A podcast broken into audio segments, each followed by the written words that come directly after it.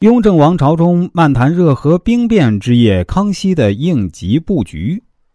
在电视剧《雍正王朝》里啊，热河兵变之夜可以说是全剧啊最为紧张刺激的片段了。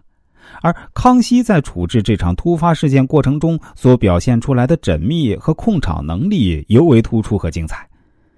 此前呢，太子和郑春华幽会让康熙给撞见，康熙出于维护皇家脸面，没有当即拆穿。选择了暂时回避这个尴尬的情景。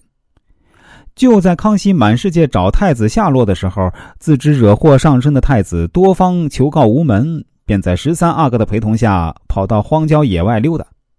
而八爷党也趁此机会，由堪比圣手书生的十四阿哥模仿了太子的笔记，伪造了一份调兵手谕，命令灵浦调兵两千，包围了康熙所居住的介德居。八阿哥的这种自摆乌龙的行为，目的就是想把太子胤禛往死里整。当灵浦的叛军奔袭到康熙眼皮子底下的时候，一时恼火的康熙顾不上追查叛军集结的真实缘由，而是第一时间做出了应对布局。首先，康熙让图里琛、德楞泰等侍卫啊，将所有皇子召集到戒德居，同时啊，让张廷玉调集狼坛进驻，迅速解决叛军。康熙之所以做这个安排，是因为事发突然，他并不清楚太子调兵谋反的具体缘由，也不清楚有没有其他皇子也参与了兵变。更为要命的是，万一谋反的士兵加害其他王子，还会造成不可挽回的惨烈局面啊！因此，康熙第一时间把所有皇子召集到一起，就是要把皇子们控制住，防止他们之中有人是太子的同党，暗中还会有进一步的谋反行动。同时啊，把皇子召唤到自己身边，便于进一步保护他们的安全。等看到除了太子十三阿哥之外，其余皇子如数到齐之后，康熙暂时松了一口气，因为这个情景让康熙意识到，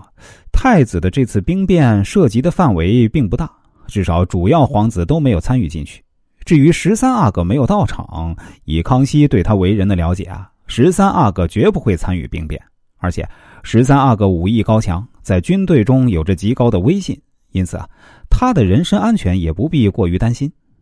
看到局面并没有恶化到自己不可控制的地步，康熙紧跟着进行下一步的安排。只见他一次性批发了四个亲王爵位，送给了大阿哥、三阿哥胤禛和八阿哥。啊，试想啊，当初胤禛在江南绞尽脑汁、费尽心机才完成赈灾工作啊。也仅仅被康熙晋封为郡王，随后啊，康熙又画出了大饼。如果想要进一步被晋升为亲王，需要把国库对外的一千多万两银子的欠款追回来。啊，可见啊，任何皇子想要晋升为亲王，难度非常之大。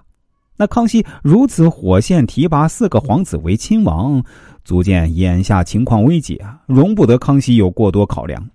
而之所以这样安排啊，实则是为了稳住这四个主要皇子，因为就目前的局势而言，现在太子下落不明，这四个皇子是最具备夺嫡实力的。如果他们当中有谁趁乱发动第二次兵变，妄图夺嫡，那简直是防不胜防啊！现在情况非常紧急啊！康熙一时无法甄别具体内幕的情况下，唯有做出这样的安排。当四个皇子成为势均力敌的亲王之后，意味着他们夺嫡的机会是均等的，从而可以促使他们相互牵制、相互防范，进而避免四人当中任何人继续萌生二次兵变的念头。等稳定住这四个主要皇子后，康熙进行了第三步安排，对大阿哥和三阿哥分别进行授权，让他们二人分别接管了原本属于太子负责的工作职责。大阿哥。总领后宫宿卫，康熙的这番安排啊，充满了玄妙。之所以康熙会把胤禛和八阿哥晾在一边儿没有进一步重用，除了因为他们二人年纪尚轻，比不上大阿哥和三阿哥的长兄地位外啊，也是因为胤禛是众所周知太子的死党，眼下康熙依旧无法排除他是否参与谋反的嫌疑，尤其是十三阿哥迟迟没有出现。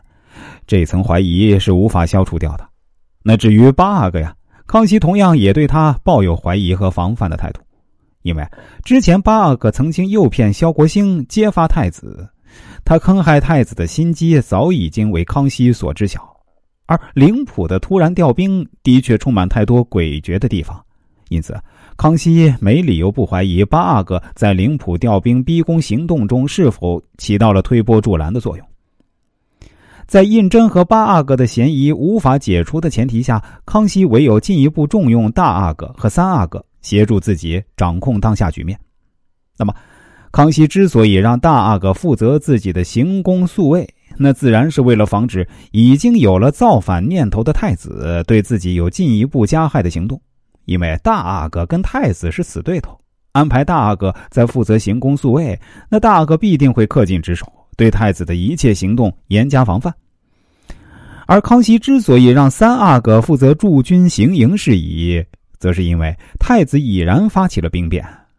就算狼坛已经及时对叛军进行了有效控制，依旧不可避免的还会有残余势力。如果让大阿哥负责驻军行营的话，依照大阿哥和太子之间的恩怨，老大必然会不择手段，借机对太子势力进行打压，引发更为严重的冲突。甚至大阿哥会趁机除掉太子，为自己登基创造条件。这也是眼下康熙最不愿意看到的。而康熙安排和太子素来交好的三阿哥掌控行营，则是希望三阿哥能够在此关键时刻保持克制，防止事情朝着不可调和的方向进一步恶化。经过康熙这控场三部曲之后啊，原本乱作一团的热河兵变之夜，顿时变得有条理、有节奏了。这就为康熙进一步调查事情的真相，将皇子之中的害群之马及时清理出来，奠定了基础。